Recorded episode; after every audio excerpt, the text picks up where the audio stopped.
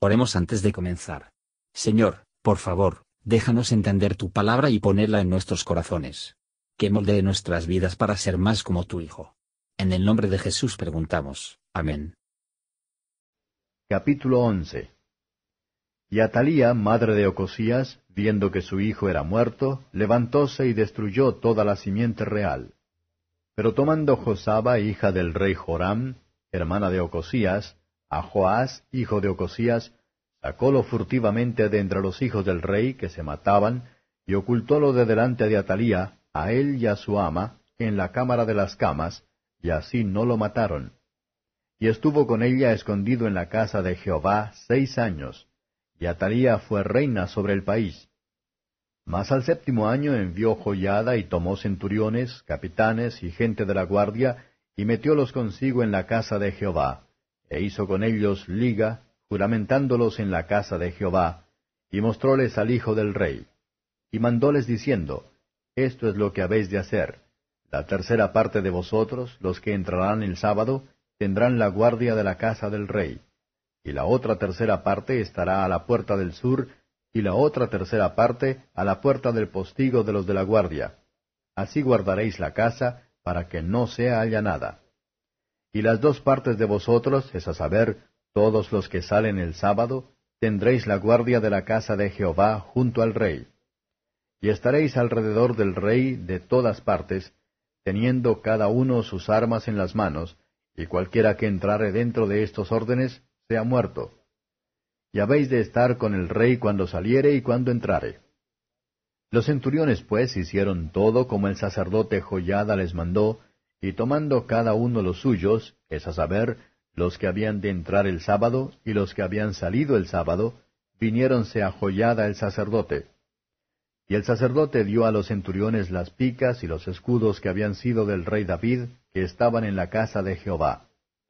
Y los de la guardia se pusieron en orden, teniendo cada uno sus armas en sus manos, desde el lado derecho de la casa hasta el lado izquierdo, junto al altar y el templo, en derredor del rey. Sacando luego Joyada al hijo del rey, púsole la corona y el testimonio, e hiciéronle rey ungiéndole. Y batiendo las manos dijeron, Viva el rey. Y oyendo Atalía el estruendo del pueblo que corría, entró al pueblo en el templo de Jehová. Y como miró, he aquí el rey que estaba junto a la columna, conforme a la costumbre, y los príncipes y los trompetas junto al rey, y que todo el pueblo del país hacía alegrías y que tocaban las trompetas. Entonces Atalía, rasgando sus vestidos, clamó a voz en grito, Traición, traición. Mas el sacerdote Joyada mandó a los centuriones que gobernaban el ejército y díjoles, Sacadla fuera del recinto del templo, y al que la siguiere, matadlo a cuchillo. Porque el sacerdote dijo que no la matasen en el templo de Jehová. Diéronle pues lugar, y como iba el camino por donde entran los de a caballo a la casa del rey, allí la mataron. Entonces Joyada hizo alianza entre Jehová y el rey y el pueblo, que serían pueblo de Jehová, y asimismo entre el rey y el pueblo. Y todo el pueblo de la tierra entró en el templo de Baal, y derribáronlo. Asimismo despedazaron enteramente sus altares y sus imágenes, y mataron a Matán, sacerdote de Baal, delante de los altares. Y el sacerdote puso guarnición sobre la casa de Jehová. Después tomó los centuriones y capitanes y los de la guardia y a todo el pueblo de la tierra, y llevaron al rey desde la casa de Jehová, y vinieron por el camino de la puerta de los de la guardia a la casa del rey, y sentóse el rey sobre el trono de los reyes. Y todo el pueblo de la tierra hizo alegrías, y la ciudad estuvo en reposo, habiendo sido Atalía muerta a cuchillo junto a la casa del rey. Era Joás de siete años cuando comenzó a reinar. Comentario de Matthew Henry II Reyes capítulo 11, versos 1 a 12. Atalía destruye todo lo que ella sabía que era similar a la corona. Joás, uno de los hijos del rey, se escondió. Ahora fue la promesa hecha a David ligada en una sola vida, y sin embargo, no dejó de. Así, para el hijo de David, el Señor, según sus promesas, asegurará una semilla espiritual, oculto a veces, y no se ve, pero escondido en el pabellón de Dios, y resultó ileso. Seis años Atalía tiranizada. Entonces el rey se adelantó. Un niño de hecho, pero tenía un buen guardián, y, lo que era mejor, un Dios bueno para ir con tanta alegría y satisfacción es necesario que el reino de Cristo se dio la bienvenida a nuestros corazones, cuando su trono se estableció allí, y Satanás el usurpador será echado fuera.